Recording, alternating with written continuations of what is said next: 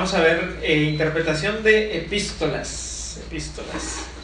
Vamos directito a la introducción. 21 de los 27 libros del Nuevo Testamento son cartas o epístolas. Eh, tengo ahí algunas de las estadísticas con Pablo 13, Juan 3, Pedro 2, Judas 1, Santiago 1, Hebreos es formalmente anónimo.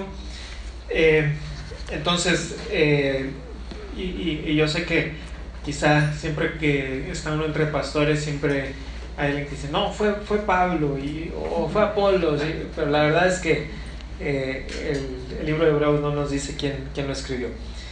adicionalmente, se mencionan dos cartas en hechos. Algunas de estas cosas se las voy a dejar de tarea. Ahí están las referencias, ustedes las pueden ver, para no tener que detenernos en, todas las referencias. Pues en Hechos se mencionan dos cartas que manda la iglesia de Jerusalén y eh, hay siete cartas que se mencionan en Apocalipsis. Letra B, estas son cartas greco-romanas, greco-romanas. Las cartas eran comunes en los tiempos de Cristo y antes del 300 eh, y antes también, desde el 300 hasta el antes de Cristo y al 300 después de Cristo, las cartas grecorromanas eran bastante comunes, eran usadas para asuntos cotidianos, políticos, didácticos. Consistían típicamente de un saludo, el cuerpo y el cierre, que por cierto es casi idéntico a lo que haríamos el día de hoy en una carta o inclusive en un correo electrónico formal el correo electrónico formal comienza con el saludo, después está el cuerpo, después está el cierre, eso tiene pues como dos mil años de antigüedad el escribir las cartas de esa manera. La terminología, epístola viene de la palabra epístole, se usa la palabra griega epístole, esta palabra se usa 24 veces, la X quiere decir veces, 24 veces en el Nuevo Testamento que se traduce como carta o epístola. Algunos hacen distinción entre epístola y carta, pero hoy en día pocos teólogos hacen esa distinción, así que lo vamos a, ver como si fueran este, sinónimos, tanto carta como epístola.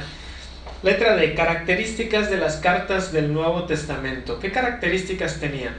Bueno, en el Nuevo Testamento hay cartas más informales como Filemón o segunda y tercera de Juan, en donde es una carta a una persona y hay otras más formales y literarias, como Romanos, o como Efesios, o como Hebreos. Eh, quizá Hebreos fue eh, más que una carta, quizá fue primero un sermón o un ensayo.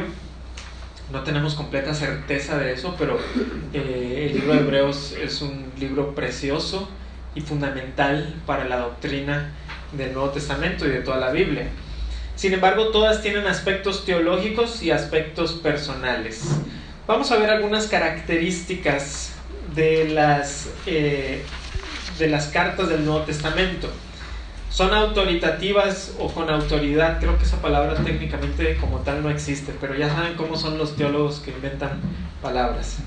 Eh, de hecho, Pablo inventaba palabras. La palabra inspirar que usa en 2 Timoteo 3:16, eh, que es teopnestos, es la única vez que aparece esa palabra en todo el Nuevo Testamento y no se tiene, no se ve ninguna de la literatura del tiempo de, Pablo, es decir, toma dos palabras, teo de Dios, nestos de, soplar, las junta teomnestos y quiere decir inspiración, porque Pablo decía, bueno, no, no hay una palabra específica que exista para comunicar esto, y entonces él toma dos palabras, las combina y hace teomnestos, así es que desde los tiempos del apóstol Pablo ya se estaban usando palabras que no existían antes para poder tratar de decir algo eh, que antes no se había dicho de esa manera en específico. Ok, se veían y leían como un sustituto de la presencia misma del escritor, o sea, venían con la autoridad del que la había escrito.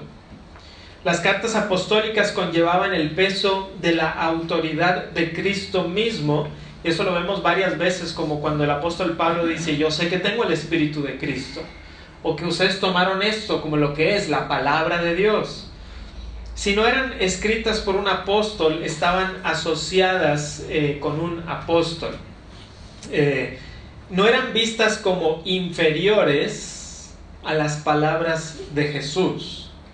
Y, esto es importante porque eh, en una ocasión estaba predicando Y yo dije algo así parecido, este, las palabras de, en negro y las palabras en rojo tienen la misma autoridad.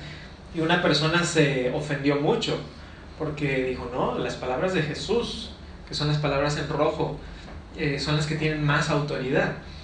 Y creo que entiendo eh, lo que estaba tratando de decir la persona, pero el peligro de eso es que yo creo que él no se daba cuenta que ese es el argumento del, del cristianismo liberal que existe el día de hoy. El cristianismo liberal del día de hoy, a mí una vez una persona me dijo, yo soy cristiano de letra roja. Lo que dijo Cristo lo creo, lo que dijo Pablo no lo creo, porque es inferior. Lo que dijo Moisés no lo creo, porque es inferior. Solo lo que está en rojo es lo único que creo. Pero ¿qué dijo, qué, qué dijo el, mismo apóstol Pablo? Toda la escritura es inspirada por Dios. Y el mismo Señor Jesucristo cuando iba a ascender dice, yo les voy a enviar el, el Espíritu Santo y Él tomará de lo mío y os lo hará saber. Entonces cuando Moisés escribe, es Dios escribiendo a través de Moisés. O sea, es la palabra de Dios, todo es palabra de Dios. Y por eso hay que tener cuidado cuando hacemos diferencias de, no, esto está más inspirado que esto. Y hay cosas que pueden ser más relevantes para nuestra vida, quizá. Eh, quizá lees una genealogía y, y, se te dificulta saber cómo eso me va a ayudar en mi vida cotidiana, ¿verdad? Pero eso no quiere decir que la genealogía sea menos inspirada que Juan 3.16, ¿verdad? Sigue siendo inspirada eh, y por lo tanto es autoridad. Las cartas no son inferiores en autoridad a los evangelios ni a las palabras de Cristo. Bueno, me adelanté un poquito, pero dice Jesús, pero cuando venga el Espíritu de verdad, Él os guiará a toda la verdad, porque no hablará por su propia cuenta, sino que hablará todo lo que oyere y os hará saber las cosas que habrán de venir. Él me glorificará, porque tomará de lo mío y os lo hará saber. Es por eso que cuando leemos las cartas del apóstol Pablo las tomamos como palabra de Dios. Y, y mucho del cristianismo liberal moderno que cada vez está eh, aceptando más del mundo es porque dicen, no, no, no es que lo que dijo Pablo, pues, Pablo ahí tenía algunos problemas. ¿verdad?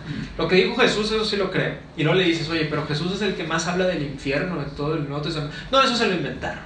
El, el infierno no, eso se lo inventaron después a Jesús. ¿Ves? Cuando empiezas con, con, decir que aquí sí y aquí no, y aquí sí y aquí no, terminas quitando todo lo que no te gusta. Entonces, aunque autoritativas, están muchas de ellas escritas en un tono familiar y no autoritario. O sea, sea el apóstol Pablo está hablando a, a personas que, que él, ama y no, no percibimos en el apóstol Pablo como si fuera una especie de dictador eh, enojado y que nomás está diciendo, o sea, a veces sí exhorta y exhorta muy fuerte como a los Gálatas, ¿verdad? Eh, oh Gálatas insensatos, ¿quién nos fascinó? Pero, pero en el mismo Gálatas el apóstol Pablo pone su corazón y dice, yo me he dado a ustedes, etc. Ok, dos, son para la iglesia. Las cartas no fueron escritas para los teólogos y eruditos, sino para la edificación de la iglesia no estamos en contra de los teólogos y eruditos, podemos aprender mucho de ellos, pero, pero a veces se puede dar la impresión de que solo los teólogos y eruditos son los que pueden interpretar, que eso es lo que creía la iglesia medieval. La iglesia medieval decía, y bueno, la iglesia católica hasta el día de hoy, el magisterio es el único que tiene y puede interpretar las escrituras. Y tú, fulanito de tal, no, tú qué vas a saber, ¿verdad? No sabes nada. Eh, pero nosotros como cristianos creemos que la iglesia, Dios le ha dado la Biblia a la iglesia. Y como, como evidencia contundente de esto es que cuando Pablo escribe las cartas, ¿a quién se las está escribiendo? Exacto, a la iglesia. Entonces, todas las cartas de Pablo comienzan con bendición y acciones de gracias por los hermanos. Las cartas ofrecen instrucción, eso va ahí en su espacio en blanco, consejo, aliento, reprensión. También debían de ser leídas en diferentes iglesias, tanto en 1 de Tesalonicenses 5 como en Colosenses 4. Eh, el apóstol Pablo dice, tomen esta carta y léanla en otra iglesia y la de allá léanla acá. Entonces había un aspecto en donde el mismo apóstol Pablo entiende y sabe que lo que él está escribiendo va a tener un impacto más allá de solamente a esa iglesia a la que se escribió. Y hay algunas cartas como Efesios, por ejemplo, que la evidencia que se tiene es que era una carta circular, es decir, que se, que se iba eh, leyendo en diferentes iglesias y con el paso del tiempo, cuando las cartas empezaron eh, a, circular cada vez más, más y más y más, entonces ya las iglesias tenían la oportunidad de leer todas las cartas, sobre todo cuando se empiezan a hacer los, los códices, que ya las tenían todas. Su composición, punto 3 bueno, una comparación primero. Las cartas grecorromanas tienen aproximadamente 87 palabras. Eso es lo que nos dicen los, los eruditos, los arqueólogos, que han encontrado cartas eh, que se hacían en el, en el mundo grecorromano y eran cartas cortas. Las cartas literarias de Séneca, un filósofo romano del siglo I, tenían casi mil palabras. Las cartas de Pablo tienen aproximadamente 2500 palabras. O sea que, y aquí sale interesante, Pablo toma eh, algo que se estaba haciendo comúnmente en el mundo, que son las cartas, y las, las la toma pero las adapta, por así decirlo, para, para, lo, para lo que él necesitaba. Entonces él dice, ok, yo tengo que escribir una carta, pero es una carta que voy a enseñar doctrina. Entonces, tiene que ser una carta larga. Y eso no era muy común en los tiempos de Pablo. Pero el apóstol Pablo, inspirado por el Espíritu Santo, usa la carta para poder llevar el Evangelio y la instrucción.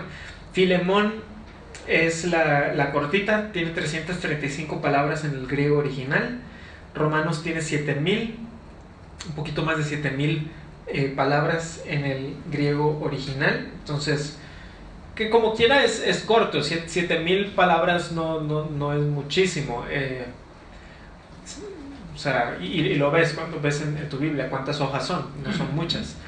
Pero para hacer una carta es largo. Si, si tú le envías una carta a alguien y la carta tiene 7000 palabras, pues es una carta larga, ¿no? Es ya casi como un pequeño ensayo. Entonces eran, eran cartas, algunas cortas como Filemón y algunas largas como Romanos. Probablemente dictadas, eh, lo cual era muy común y esta es una que siempre te la aplican cuando estás en, esgrima bíblico o algo así. ¿Quién escribió eh, Romanos y todo el mundo? Pablo. No, Tercio. Bueno, pues sí, Tercio la escribió, pero Pablo la, la dictó. En Romanos 16, 22, Romanos 16, 22 dice, yo Tercio que escribí la epístola os saludo en el Señor. Ah, entonces no fue Pablo. No, o sea, Tercio es el que la estaba, era era el escribano, digamos. Y eso era muy común en, el, en el, mundo antiguo, que alguien eh, dictara y que alguien más lo escribiera. Y Tercio es interesante porque puede ser que sea un, que, que había sido un esclavo eh, romano, porque el nombre Tercio es tercero. Tercio es tercero y a veces a los esclavos no les ponían nombres, simplemente números. Entonces el primero, segundo, tercio, tercero, aunque no, no lo sabemos con, con certeza, pero eh, pudiera ser. Pablo dictaba sus cartas, no solamente lo vemos en Romanos, en 1 Corintios, en Gálatas, en Colosenses, en 2 Tesalonicenses y en Filemón. En todos estos, si ustedes los, los quieren buscar después, ahí vemos evidencia de que Pablo las dictaba. La costumbre era que el autor y no el secretario era el responsable por la carta. Como el día de hoy, cuando tú recibes una carta de, en tu trabajo por el gerente y está firmada por el gerente, pero la escribió la secretaria del gerente y tú estás en desacuerdo con algo, vamos a suponer, y vas con el gerente, vas con la secretaria y le dices, ¿por qué escribió esto? Usted lo escribió. Bueno, pero es que el licenciado me lo dictó. No, no, no, no, usted lo escribió. Fue usted. Bueno, no, para eso está la firma, ¿verdad? O sea, él eh, lo dictó, yo lo, lo tecleé, pero él lo firmó. Entonces, ¿con quién voy a ir? Todos sabemos que irías con el gerente, ¿verdad? Y la costumbre era también en el, en el mundo antiguo. De hecho, no sé, creo que ahorita lo voy a poner de que el apóstol Pablo menciona eh, sobre como que su firma, ¿verdad? aquí está de, mi puño y letra prácticamente, creo que ahorita lo tengo. Ok, eh, escritas cuidadosamente debido a los temas que se trataba, como por ejemplo Gálatas con la herejía judaizante, eh, Juan que escribe contra la, herejía gnóstica, eh, etcétera, etcétera. Entonces se, escribían con mucho cuidado. Su entrega, su entrega. al ser terminadas eran entregadas por alguien de confianza. Filipenses la carta la entrega Epafrodito y Efesios la entrega Tíquico. Entonces, eh, no podías decir, la voy a mandar por por FedEx o, le voy a, la voy a pasar ahí por, este, por un correo, le doy clic y le, llega a la iglesia, pues evidentemente que no. Su contenido, cartas ocasionales y ocasionales, en este caso la palabra tiene un significado diferente al común y es que eran escritas con una ocasión específica en mente. Algunas excepciones como Efesios que parecen ser cartas circulares desde, desde un principio, y que simplemente quieren enseñar eh, doctrina. Pero normalmente las cartas te das cuenta de que había un propósito, por ejemplo, Primera de Corintios. ¿Por qué escribe Pablo Primera de Corintios? Bueno, había un montón de problemas ahí. Eh, estaban eh, usando mal y estaban elevando algunos de los dones de Dios de una manera, de los dones del Espíritu de una manera que no era correcta. Entonces Pablo escribe y está corrigiendo algunas de estas cosas. En el caso de Gálatas está la herejía judaizante, ¿verdad? Donde se estaba pidiendo que, y, decían los judaizantes que está bien creer en Jesús, Jesús es el Salvador, pero también te tienes que circuncidar. Entonces el apóstol Pablo escribe por esas razones. Entonces, Gálatas, el problema de regresarse a la ley. Corintios, problemas de desorden en la iglesia. Ahora, no son tratados sistemáticos como los vemos hoy en día. No sé si alguien de ustedes tenga en su casa una teología sistemática. Y la teología sistemática normalmente, de manera clásica, está dividida en 10 capítulos, ¿verdad? Y empiezas con, ok, teología propia, que es Padre, Hijo y Espíritu, y luego tienes eh, la doctrina de los últimos tiempos, la doctrina de la iglesia, la doctrina del hombre, la doctrina del pecado, y es como que sistemática, pero cuando el apóstol Pablo escribía las cartas, no tienen, no están escritas de esa manera. Él no dice, ok, voy a hablar primeramente doctrina de Dios, segundo, doctrina del hombre, no, sino porque él tiene un propósito específico, hay, hay, una, hay algo que está pasando y él lo va enseñando. No estoy diciendo que no tengan organización, están organizadas. Y cuando uno predica, que parte de lo que haces es encontrar esa organización, cómo está organizada para poder predicarla. Son tratados o ensayos cuidadosos. Eh, y lo pongo entre comillas porque dijimos que son cartas, no son técnicamente tratados o ensayos, pero de cierta manera tienen algunas cosas que se asemejan al ensayo. Ya que las cartas fueron escritas para creyentes del primer siglo, debemos aplicar con cuidado, usar el método histórico, gramático y teológico para poder interpretar correctamente. Por ejemplo, por poner un ejemplo sencillo, cuando en Romanos se habla de la comida, el problema de la comida, en el caso de Romanos era que algunos que comían solo legumbres porque no querían comer la comida que estaba prohibida en el Antiguo Testamento. Entonces habían venido a Cristo pero su conciencia todavía no les permitía comer eh, la, comida que había estado prohibida. Entonces eso es en Romanos, pero en Corintios cuando se habla de la comida es diferente porque es la comida sacrificada a los ídolos. Entonces, pero Pablo usa los mismos principios para aplicarlo. O sea, en Romanos la comida eh, que, no era, que no era kosher, que no era limpia en, en la ley del Antiguo Testamento. En Corintios era la comida sacrificada a los ídolos y aunque son dos situaciones similares en algunas cosas y distintas en otras, Pablo usa más o menos los mismos principios, la ley del amor, la ley de la conciencia. Entonces, ¿cómo lo aplicamos el día de hoy? Y una persona una vez me dijo, ese pasaje no tiene aplicación para el creyente de hoy porque ninguno de nosotros se preocupa por la comida eh, para los ídolos. Entonces, no tiene aplicación. Y yo pensé, hay que tener cuidado con eso porque tiene mucha aplicación cuáles son los principios que usó el apóstol Pablo para lidiar con esos problemas.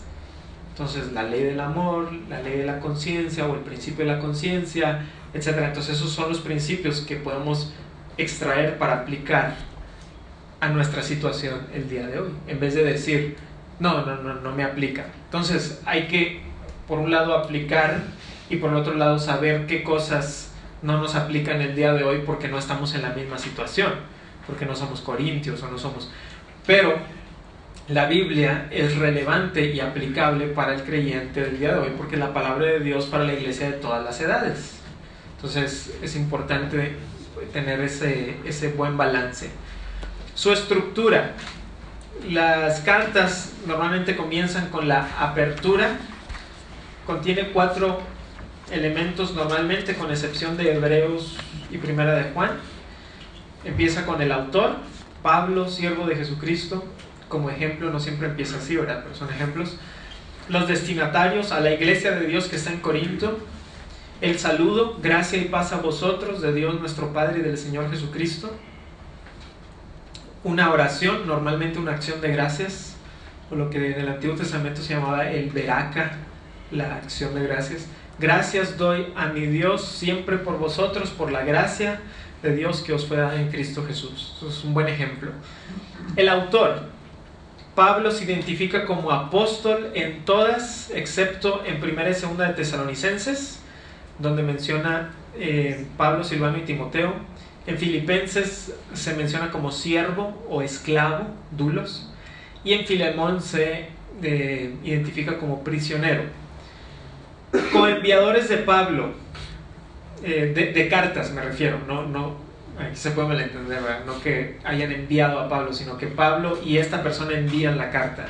Timoteo se menciona como eh, que también envía la carta en 2 Corintios, Filemón, Colosenses y Filipenses. Silas y Timoteo se mencionan en 1 y 2 Tesalonicenses. Sóstenes en 1 Corintios y los hermanos conmigo en Gálatas. Entonces Pablo enviaba muchas de sus cartas, pero había como, como era Pablo y alguien más. O sea, estamos enviando esto normalmente un, un pastor o un misionero o un colaborador o en, el caso de, de, Gálatas los hermanos conmigo. Pedro menciona eh, que es apóstol y en primera Pedro y en segunda siervo y apóstol. Santiago se identifica como siervo de Dios y del Señor Jesucristo. Judas como siervo de Jesucristo y hermano de Jacobo. Y Juan eh, se menciona en segunda y tercera de Juan como el anciano. El anciano. Entonces esos son los, los autores de las cartas. Bueno, ya mencioné que Hebreos es formalmente anónima. Los destinatarios. Los destinatarios. Estamos en la letra C. Congregaciones cristianas en la parte norte del Mediterráneo hay algunas excepciones. Segunda de Juan se menciona la señora elegida. Algunos creen que pudiera ser una iglesia. Yo me inclino porque era una persona. Una persona. Pudiera ser que se refiera a una iglesia. Hebreos no sabemos en específico, excepto que es a los hebreos. Primera de Juan no se menciona en específico quién es el destinatario. Santiago menciona a las doce tribus que están en la dispersión. Primera de Pedro a los expatriados de la dispersión en el Ponto, Galacia, Capadocia, Asia y Bitinia. Segunda de Pedro a los que habéis alcanzado por la justicia de nuestro Dios y Salvador Jesucristo una fe igualmente preciosa que la nuestra. Y Judas a los llamados, santificados en Dios Padre y guardados en Jesucristo. Entonces, a excepción de, de estas, las, el resto de ellas, los destinatarios son iglesias en la parte norte del mar Mediterráneo. Entonces, si tenemos el mar Mediterráneo aquí en el medio, ¿verdad? Y, tendríamos acá abajo lo que es Egipto, tenemos aquí lo que es Israel y tenemos aquí la parte norte, donde estarían estas, eh, la mayoría de estas iglesias, ¿verdad? Que cuando el Evangelio empieza a esparcirse con los, los viajes misioneros de Pablo, eh, Pablo empieza a viajar hacia el norte, ¿verdad? Y empieza a viajar así. Después el Evangelio viajaría hacia el norte de África, para los años 300 todo el norte de África se considera eh, cristiano, de cierta manera un poco religioso, pero el norte de África por muchos años fue cristiano, eh, por así decirlo, hasta que llegaron los musulmanes y los musulmanes empujaron hacia abajo el cristianismo. Y ahorita en África el cristianismo está en el centro y en el sur y la parte norte es musulmana. Es interesante. Eh, el saludo. El saludo. En las cartas eh, griegas, en las cartas grecorromanas, el saludo normalmente era kaire, que quiere decir salud o saludos. Este saludo lo vemos en el Nuevo Testamento varias veces, como en Hechos 15 y en Santiago 1, cuando envían la carta a la iglesia de Jerusalén y que dice a los hermanos de verdad, salud. Ese era el saludo tradicional de la carta grecorromana. Pero en las cartas de Pablo lo cambia un poquito. En vez de Cairein dice caris, gracia. O Eirene, paz. Y Eirene viene del hebreo shalom, que también quiere decir paz. Entonces Pablo cambia un poquito el saludo tradicional para en vez de decir salud, decir gracia o decir gracia y paz. Eh, Pablo probablemente cambia Kairein por Caris, que es algo más cristiano, es, es algo que lo identifica a Pablo. Eh, comúnmente se especifica la gracia de Dios o la gracia de Dios y Cristo o la gracia de Cristo. Eh, las cartas que no son de Pablo, ah mira, eso no, no está verdad en su, en su manual. Bueno, está bien. Eh, primera de Pedro dice, gracia y paz o sean multiplicadas.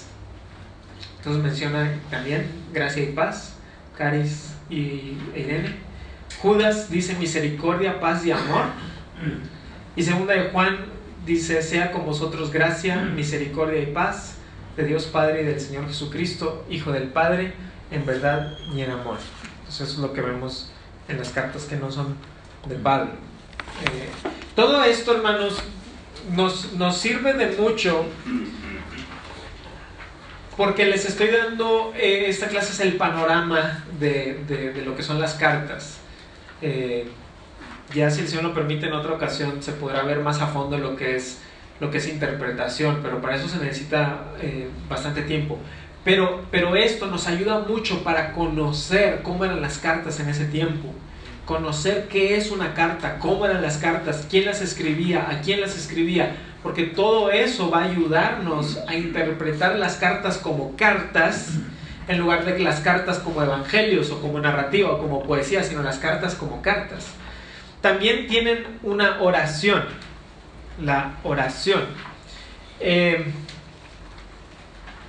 esto no lo tienen que apuntar, pero Pablo con excepción, por eso lo tengo en rojo, con excepción de Gálatas y Tito, hay una oración de acción de gracias y petición cuando dice doy gracias a Dios, bendito sea Dios, pero lo más común es que haya una, una oración después de lo que acabamos de ver, donde está el saludo, eh, el autor, etc. Y luego hay una oración.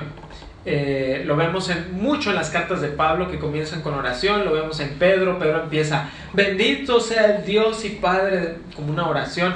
Tercera de Juan empieza con, eh, yo deseo que tú seas prosperado en todas las cosas. Entonces hay una oración también. Eh, punto 3 tenemos el cuerpo. Usualmente es la parte más larga, ya que es la parte central de la carta. El cuerpo depende del autor, los destinatarios y la razón por la cual la carta fue escrita. Las cartas del Nuevo Testamento siguen ciertos patrones de las cartas grecorromanas, pero son muy particulares, es decir, no siguen todos los patrones tradicionales, eh, porque, como ya les dije, son más largas que la carta tradicional romana. Eh, transiciones, transiciones. Estas se usan para introducir nuevos temas o subtemas. Hay transiciones positivas, que es lo que tiene que usted apuntar ahí y puse dos ejemplos. Mas os hago saber, hermanos, que el Evangelio anunciado por mí no es según hombre. Quiero que sepáis, hermanos, que las cosas que me han sucedido han redundado más bien para el progreso del Evangelio, es decir, mencionan algo positivo, pero también hay transiciones negativas que mencionan un no, pero no quiero, hermanos, que ignoréis que muchas veces me he propuesto ir a vosotros, o 2 Corintios 1.8, porque hermanos, no queremos que ignoréis acerca de nuestra tribulación. Hay transiciones finales donde ya se está terminando lo que Pablo está diciendo, como en Filipenses 3. Por lo demás, hermanos, gozaos en el Señor. A mí no me es molesto el escribiros las mismas cosas y para vosotros es seguro. Eso es algo que como pastores, si, si usted es pastor, también hacemos, ¿no? Eh, repetir las cosas. No me molesto volver a predicar este tema, porque predicamos a Cristo y el crucificado. Y una vez le dijeron a, a Spurgeon, eh, si usted vuelve a predicar otra vez a Cristo, ya no vamos a venir, porque todos los domingos es lo mismo, Cristo, Cristo, Cristo. digo, pues una vez, o sea, de una vez, porque yo no voy a dejar de predicar a Cristo y a este crucificado, o sea, voy a estar predicándolo a Él. Ok, la diatriba. La diatriba no es eh, una palabra que usemos comúnmente, pero es un método retórico, y retórico quiere decir de, habla, es un método de, hablar.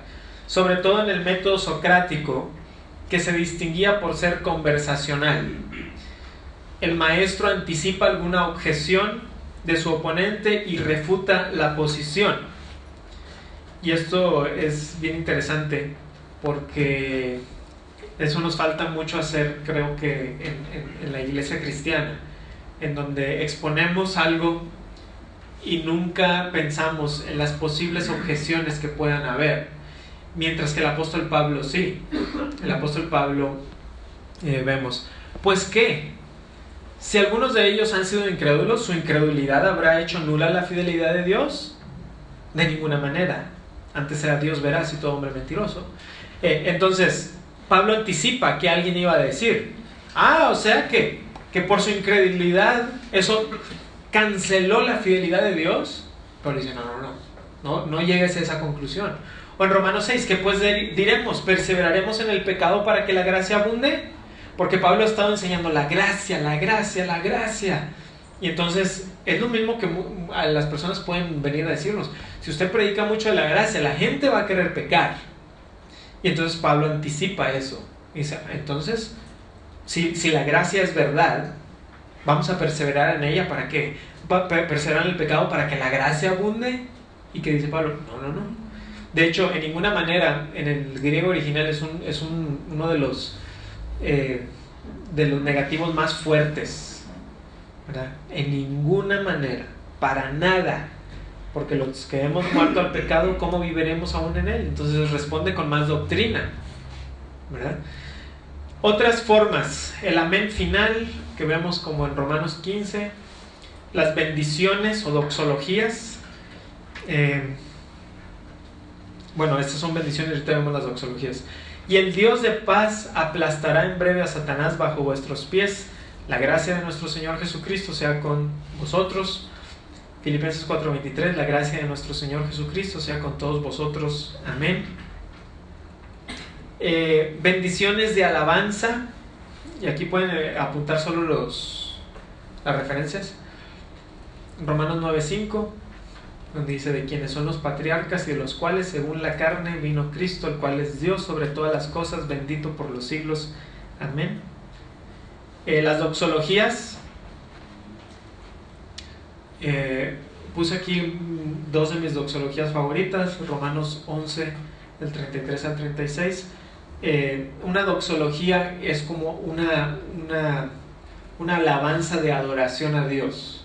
Hay un elemento muy específico de adorar a Dios. Eh, la de Judas 24 y 25 me gusta mucho porque es muy poética, incluso en español. Y aquel que es poderoso para guardaros sin caída y presentaros sin mancha delante de su gloria con gran alegría, al único y sabio Dios, nuestro Salvador, sea gloria y majestad imperio y potencia, ahora y por todos los siglos. Amén. Himnos poéticos. Efesios 5:14 está en poesía. Por lo cual dice, despiértate, tú que duermes, y levántate de los muertos, y te alumbrará Cristo. Yo sé que es difícil ver de qué manera es poético porque es una traducción pero si tú, si, si a ti, si alguien de aquí le gusta la poesía, sabes que si tú estás leyendo algo narrativo y de repente hay un poema, lo identificas. Lo identificas a veces por la rima y a veces lo identificas por el tipo de lenguaje que se usa. Incluso no todas la, no todas los poemas riman. A veces eh, el poema no es por la rima, sino por la métrica. a veces es rima y métrica, a veces es un poema eh, en prosa y los poemas en prosa no riman, sino simplemente es el, el, tipo de lenguaje. Y en el Nuevo Testamento hay algunos aspectos en donde el apóstol está hablando de con el lenguaje conversacional y de repente el lenguaje cambia a uno poético, como en este caso o en Filipenses 2 del 6 al 11, que algunos piensan que quizá era un himno que se cantaba en las iglesias, el cual siendo en forma de Dios no estimó el ser igual a Dios como cosa que aferrarse, sino que se despojó a sí mismo tomando forma de siervo, hecho semejante a los hombres y continúa.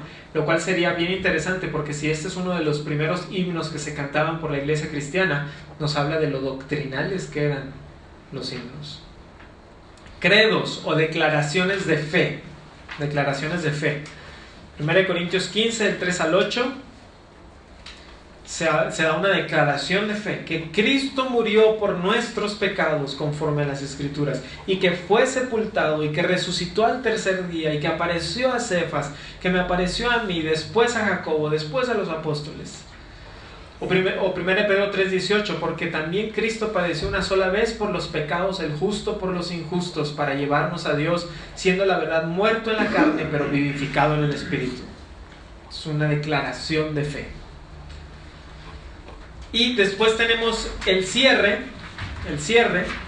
Todas las cartas de Pablo tienen un cierre y las que no eh, y las que no son de Pablo también, excepto Santiago y Juan y Primera de Juan.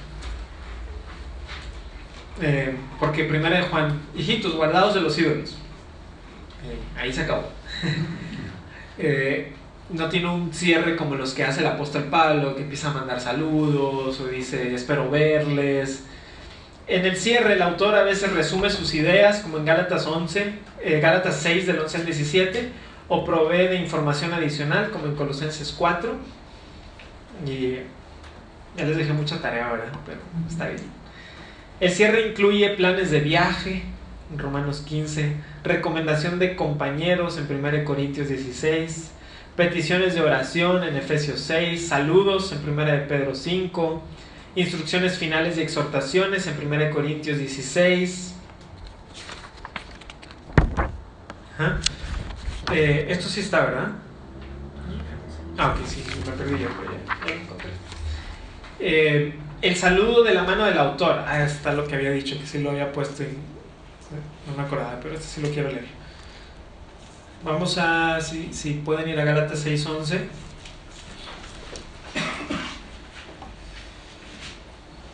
donde dice, mirad con cuán grandes letras os escribo de mi propia mano, de mi propia mano.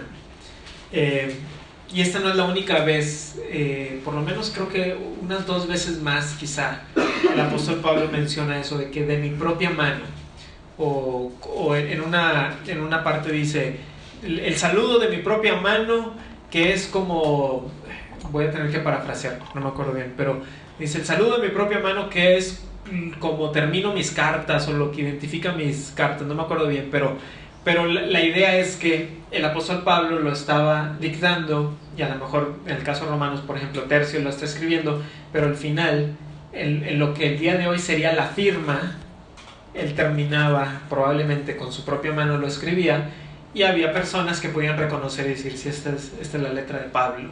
Entonces es como lo que el día de hoy sería la firma.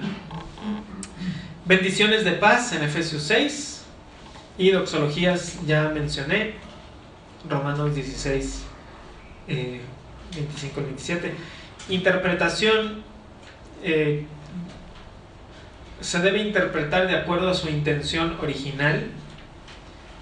Entonces, eh, el punto, el punto de,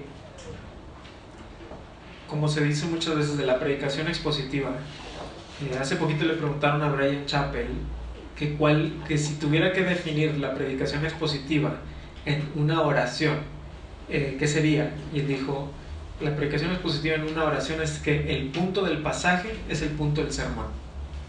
Así es. lo que el pasaje dice es lo que el sermón va a decir. No voy a ver qué dice el pasaje y voy a hablar de otra cosa, sino lo que dice el pasaje es lo que voy a decir en el sermón. Entonces, exponer, por eso expositiva, exponer el pasaje. en vez de exponer mis ideas. Entonces se debe de interpretar de acuerdo a su intención original, es decir, por qué lo escribió Pablo, qué es lo que está tratando de decir. Entonces hay que leer la carta entera, eso no está en su manual. Hay que entender el autor, los destinatarios y el contexto. Se debe interpretar de acuerdo al propósito de la carta. Hay que entender el contexto histórico y teológico que motivó la carta. No lo tienen que apuntar, eh, lo pueden hacer si quieren, pero no tienen que. Eh, es importante tener una buena base de teología bíblica y sistemática. Eh, a veces hay personas que, que, vienen y me dicen, no, yo creo en la teología bíblica, pero no en la sistemática. Bueno, la sistemática es, es bíblica, si, si no es bíblica, ¿para qué la queremos? No? Eh, entonces, la teología bíblica normalmente se refiere eh, a los, cuando se ven los grandes temas, como lo que vimos al principio, creación, caída, eh, redención, restauración, eso es parte de teología bíblica. Teología bíblica se centra en los libros específicos, por ejemplo, de, de qué habla Ezequiel, de qué habla Isaías. Y la teología sistemática es un poquito más como que da dos pasos hacia atrás. Dice, a ver, ¿qué me dice la Biblia sobre, sobre Dios, Padre? Y tomas de Génesis y tomas de aquí, y, y, y, puedes tener la doctrina. ¿Y qué dice toda la Biblia sobre los últimos tiempos? Y vas tomando. ¿Qué es lo que sería, por ejemplo, si usted tiene una declaración de fe? La declaración de fe es prácticamente teología sistemática. ¿Qué creemos? Creemos en la Biblia. ¿Y qué creemos de la Biblia? Creemos esto. Y luego varios pasajes bíblicos.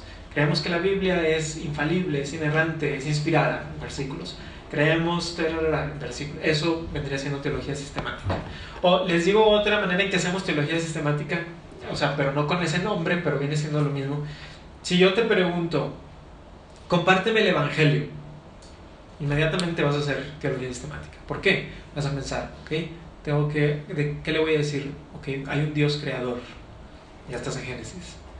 Pero, pero hubo pecado, ya estás en Génesis capítulo 3 pero Jesucristo ha venido para, y, a lo mejor tomas un pasaje de Romanos, tomas uno de, Isaías, tomas uno de Apocalipsis, eh, te vas a un pasaje en los Evangelios, entonces estás, o sea, la salvación, y me la estás diciendo de manera sistemática, hay un Dios, hay pecado, hay un Salvador, tú lo necesitas, debes de arrepentirte, debes de poner tu fe en Él.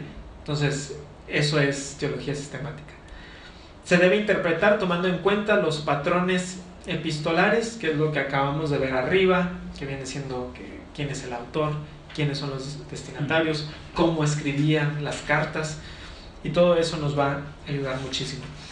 Eh, la interpretación, y eso lo mencioné el domingo, la interpretación es leer cuidadosamente.